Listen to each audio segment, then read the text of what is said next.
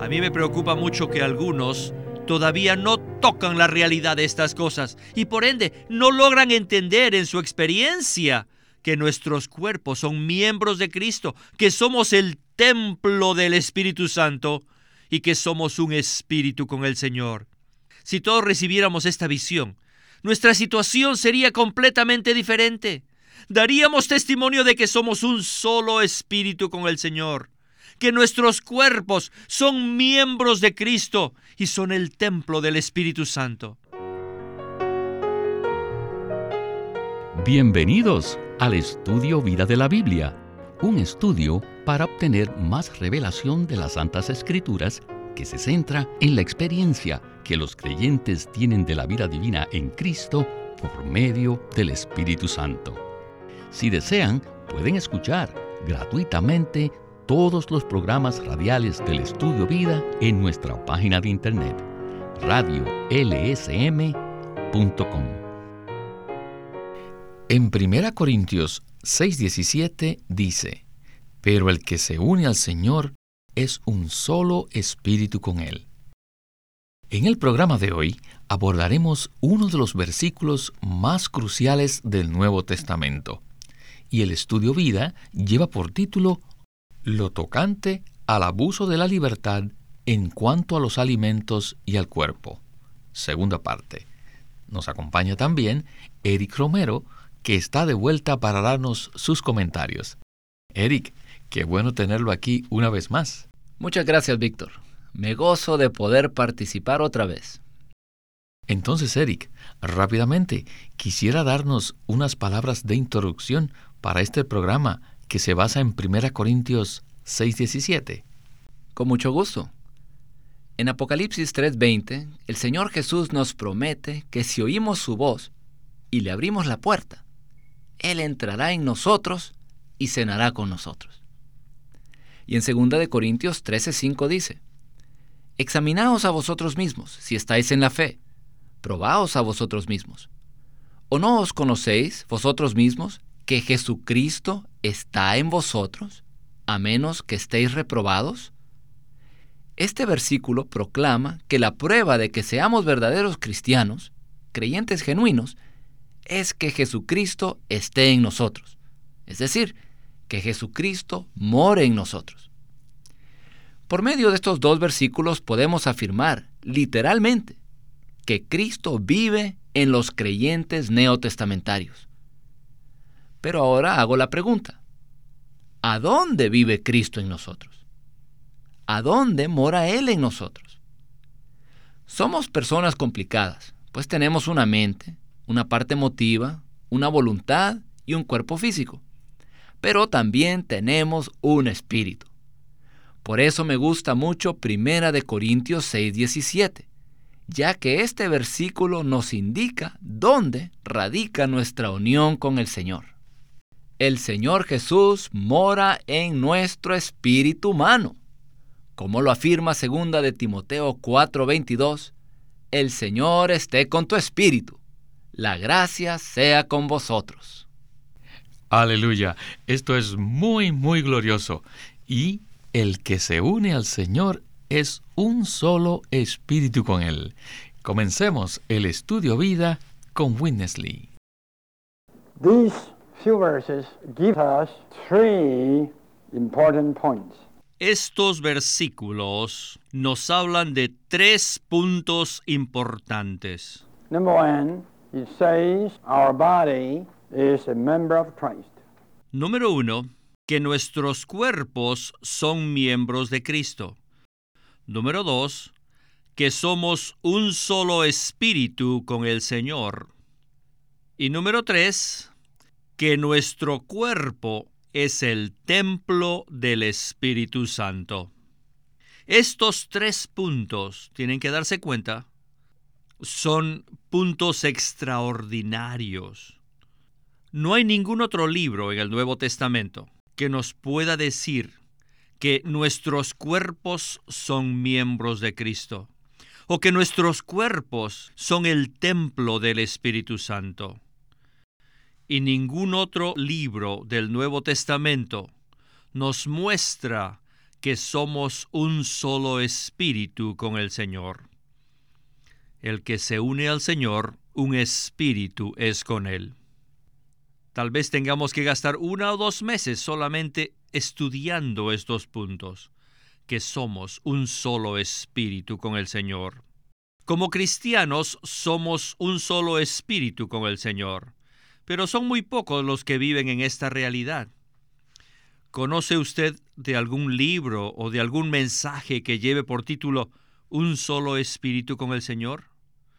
Debido a que hemos sido influenciados por la teología y las prácticas tradicionales, los cristianos, en su mayoría, no pueden digerir versículos como Primera de Corintios 6:17. Durante muchos años yo también leí 1 Corintios 6 sin ver el significado crucial del versículo 17, pero un día empecé a entender este versículo. Fue como si antes nunca lo hubiese leído. De hecho, me preguntaba si realmente se encontraba en la Biblia. En el versículo 17, Pablo dice claramente, pero el que se une al Señor es un solo espíritu con Él. Y lo leía una y una y otra vez. De ahí en adelante empecé a dedicarle mucha atención a este versículo y a ejercitarme para experimentarlo. Eric, me gusta mucho cómo Winnesley termina la sección diciendo que él se ejercitó en experimentar el hecho de ser un solo espíritu con el Señor Jesús. Ahora, ¿qué quiso decir Pablo con esta frase? Pues me temo que muchos de los que nos escuchan no hayan pensado, considerado o experimentado lo que significa este versículo. Es realmente maravilloso poder ver en la Biblia que somos uno con el Señor en nuestro espíritu humano. La Biblia proclama que el Señor, después de que murió y resucitó, ascendió y ahora está a la diestra de Dios. Pero la Biblia además nos revela que Cristo, como espíritu vivificante, se ha impartido en todos los creyentes. El día en que creímos en el Señor, no solo fuimos salvos de la perdición eterna y del lago de fuego, no solo fuimos perdonados y limpiados de nuestros pecados, sino que además recibimos la vida eterna en Cristo, o sea, la vida divina se impartió en nosotros. Al creer en Cristo, Él se impartió dentro de nosotros, en nuestro espíritu humano. Nacimos de Dios en nuestro espíritu. Ahora, el espíritu vivificante está unido a nuestro espíritu humano. Podemos entender esto usando el ejemplo de tomar un suplemento vitamínico. Si el suplemento vitamínico está en forma de polvo, lo añado a una bebida, ya sea jugo, agua o leche. El jugo y las vitaminas son dos cosas separadas. Pero una vez las revuelvo con la cuchara, se convierten en una sola bebida. Bueno, asimismo, en el caso de los dos espíritus, lo único que funciona son las matemáticas divinas.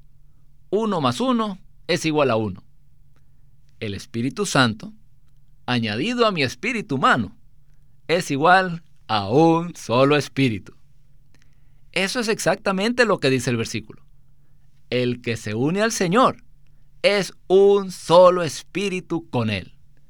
El Señor Jesús, como el Espíritu, mora en nuestro espíritu humano. Entonces, Eric, tenemos que afirmar que este es un punto crucial que afecta grandemente nuestra experiencia diaria. Y espero que todos los radioescuchas hayan sido impresionados con la importancia tan crucial de 1 Corintios 6:17. Bien, ahora sigamos adelante con la siguiente porción de Witness Lee, donde comentará acerca de su experiencia con Watchman Nee con respecto a este versículo. Vayamos al estudio vida.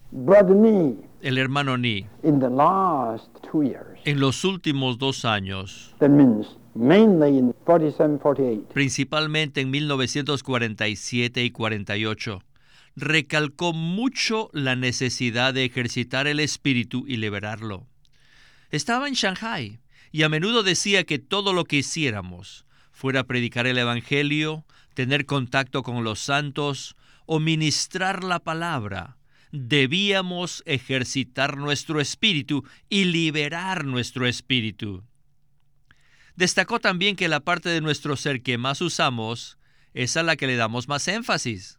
Por ejemplo, si una persona vive según su mente, esta se manifestará cada vez que esta persona hable.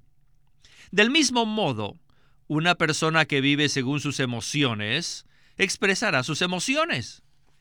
Me ayudó mucho tener esta comunión con él y a partir de entonces he procurado ejercitar mi espíritu y liberarlo.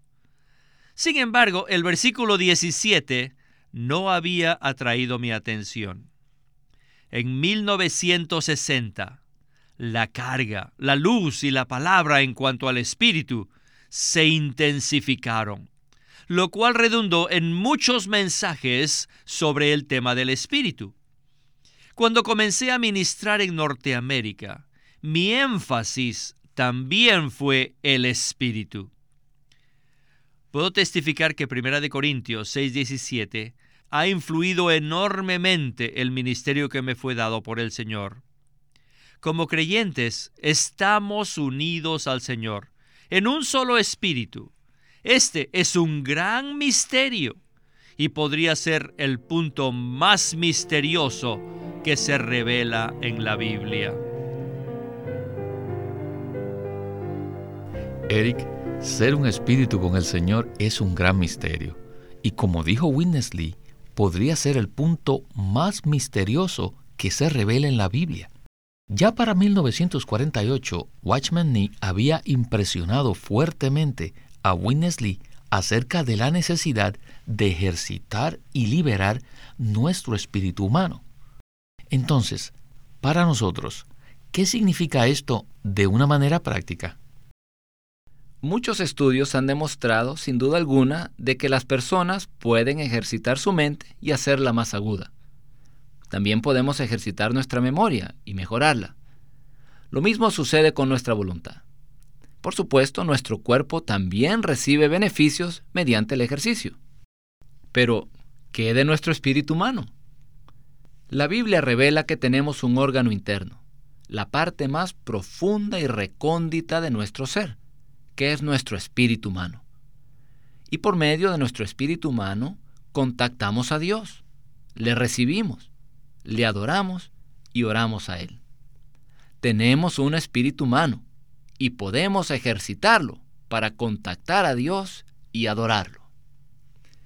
Según Primera de Tesalonicenses 5:23, el hombre es un ser tripartito, que fue creado con cuerpo, alma y espíritu. Para ejercitar nuestro cuerpo vamos al gimnasio. Y para ejercitar nuestra mente podemos ir a la universidad. Nosotros, como creyentes de Cristo, tenemos un espíritu regenerado, pero debemos aprender cómo ejercitarlo. No es suficiente que un niño nazca. Este niño necesita ejercitarse y crecer hasta llegar a ser un adulto fuerte y saludable. De la misma manera, no es suficiente que nuestro espíritu sea regenerado cuando nacimos de nuevo y recibimos vida eterna en Cristo. Debemos aprender a ejercitar nuestro espíritu humano por medio de la oración, al tener comunión con el Señor y aún al cantarle al Señor. Sencillamente el espíritu humano es como un músculo que se vuelve flojo si no lo ejercitamos. Por ejemplo, la manera de aprender a orar es orando. Y cuanto más oramos en nuestro espíritu, más entramos en la realidad de la oración. Como creyentes, todos hemos tenido la experiencia de tener un espíritu flojo. Por eso cada día necesitamos ejercitar nuestro espíritu para contactar al Señor, tener comunión con Él y así ser cristianos normales. Esto es algo muy práctico. Necesitamos ejercitar nuestro espíritu cuando hablamos con las demás personas, cuando tomamos decisiones, cuando disciplinamos a nuestros hijos y también cuando vamos de compras. De esta manera, al ejercitar nuestro espíritu en todo momento, mantendremos una transmisión y comunicación continua con el Señor Jesús en nuestro espíritu. Y así Cristo será expresado en nuestra vida diaria. Amén. Bien, vayamos entonces a la próxima sección del estudio vida. For quite a long time, Durante mucho tiempo, every day, my unique prayer is this mi oración única cada día ha sido, Lord, grant me the grace that I may practice the one spirit with you. Señor, concédeme la gracia de que yo pueda practicar ser un solo espíritu contigo. A menudo oro por la mañana y le digo, Señor, gracias por otro día en el cual puedo ser un solo espíritu contigo. ¡Qué maravilla que nosotros los pecadores podamos ser un solo espíritu con el Señor! ¿Qué cosa es esto? ¿Esto es un sueño? ¿Esto es una imaginación? ¿O es un hecho? ¿Es una realidad? Cuanto más pensamos en esto, más somos conscientes de lo maravilloso que esto es. En 6.17, Pablo afirma claramente que somos un solo espíritu con el Señor. No obstante, somos pocos los que hemos prestado la debida atención a esto. Debemos dedicar más tiempo al estudio del versículo 17 y explorarlo con nuestra experiencia. Debemos experimentar y aprender cómo ser un solo espíritu con el Señor, en nuestro hablar y en todo lo que hagamos. Cuando actuamos, debemos preguntarnos si somos un espíritu con el Señor. Hemos visto que en el capítulo 6, Pablo abarca tres puntos principales, los cuales son muy importantes y requiere de mucho ejercicio del espíritu para asimilarlos debidamente. Estos puntos son, número uno, nuestros cuerpos son miembros de Cristo. Número dos, somos un solo espíritu con el Señor. Y número tres, nuestro cuerpo es el templo del Espíritu Santo. ¡Qué maravilloso es esto! Esta visión se está volviendo tan claras, tan claras, que en ocasiones no puedo contenerme. La carga que produce en mí es tan fuerte que apenas puedo llevarla. Ya he recibido esta visión y esta carga, y ya no tengo ningún interés en dar mensajes doctrinales. Los tres puntos cruciales que abarca este mensaje no deben quedarse como doctrinas para nosotros.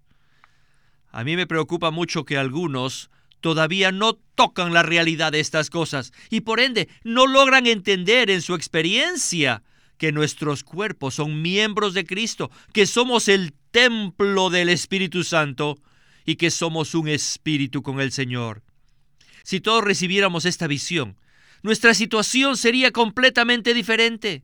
Daríamos testimonio de que somos un solo espíritu con el Señor, que nuestros cuerpos son miembros de Cristo y son el templo del Espíritu Santo.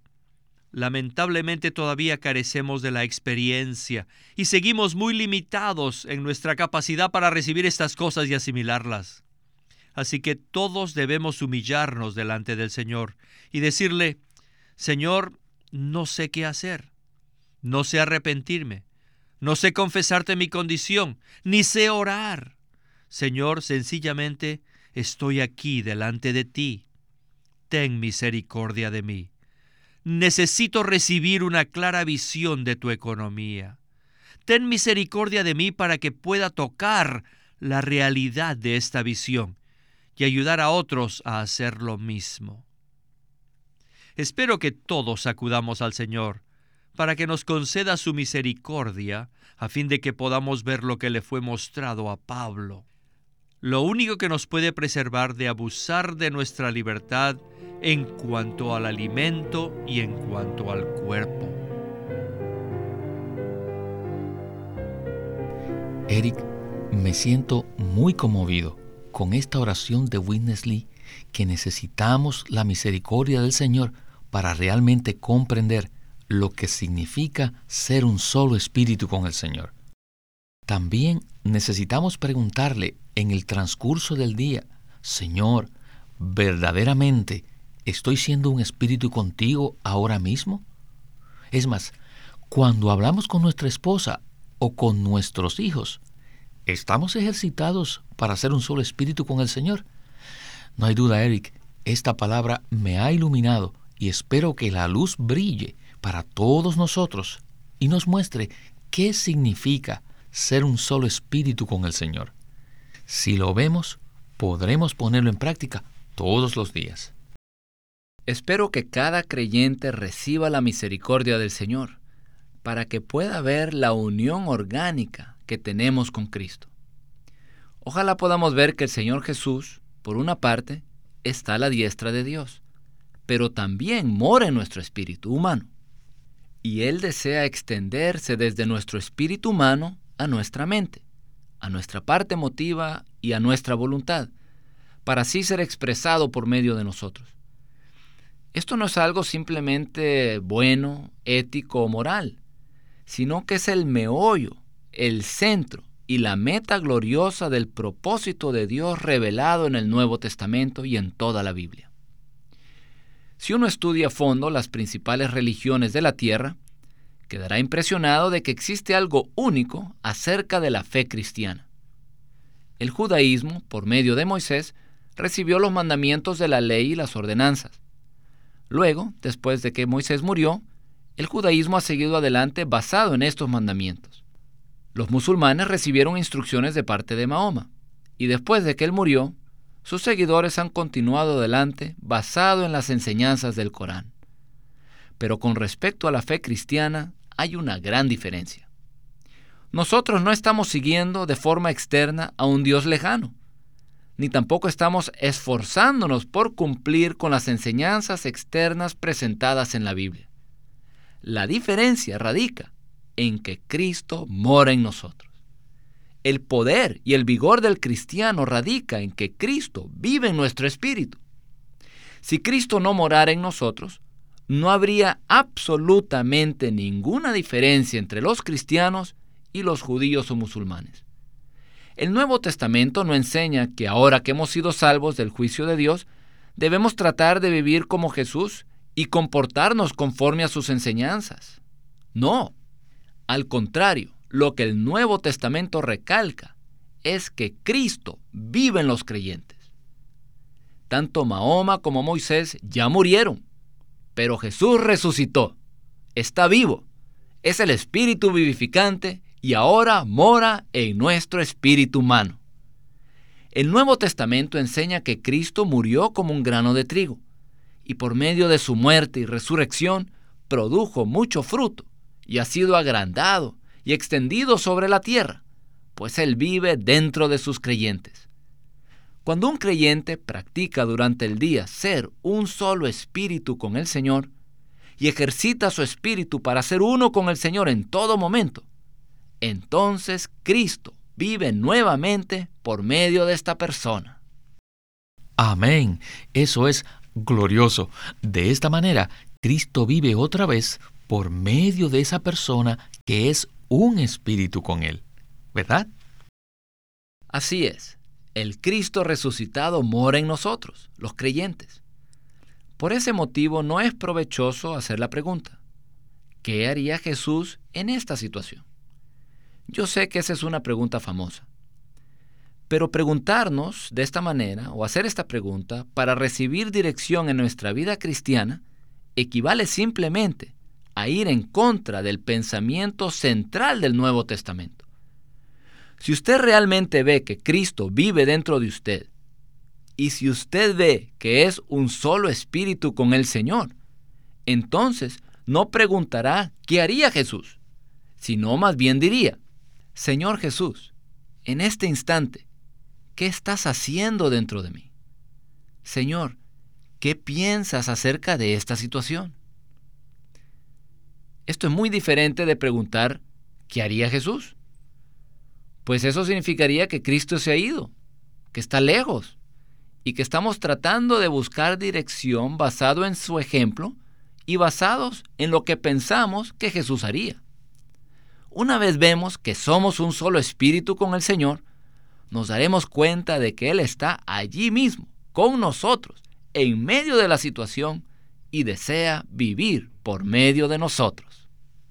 Esperamos, Eric, que al proclamar esta verdad tan maravillosa, muchos la vean y lleguen de forma práctica y continua a unirse al Señor en todo momento para ser un solo espíritu con Él.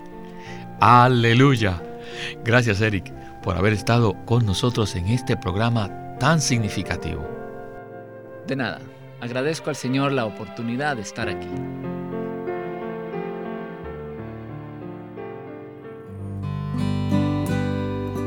Living Stream Ministry es una casa publicadora de los libros de Watchman Nee y Witness Lee.